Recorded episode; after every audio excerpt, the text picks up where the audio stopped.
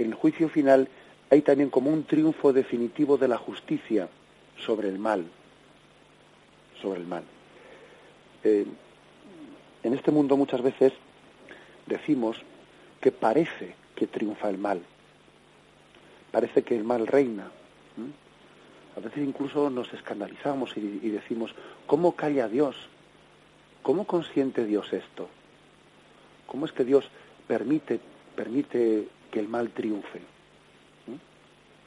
Y claro, nosotros tenemos que decir, Dios calla, pero no calla para siempre, sino que calla en parte, porque también está hablando por medio de su iglesia, hay que decirlo, ¿eh? pero Dios reserva su última palabra. Y su última palabra la reserva precisamente para el juicio final, donde se restablecerá definitivamente la justicia.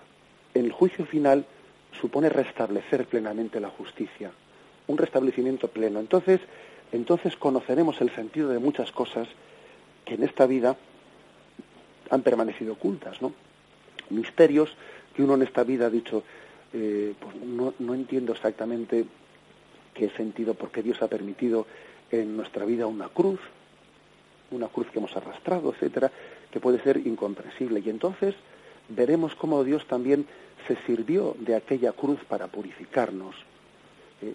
Y entonces comprenderemos que allí donde aparentemente reinaba el mal, había también un sentido salvífico, un sentido de redención que Dios también estaba ocultamente guardando ¿no? y callando, pero que pondrá, eh, que pondrá al descubierto en ese momento.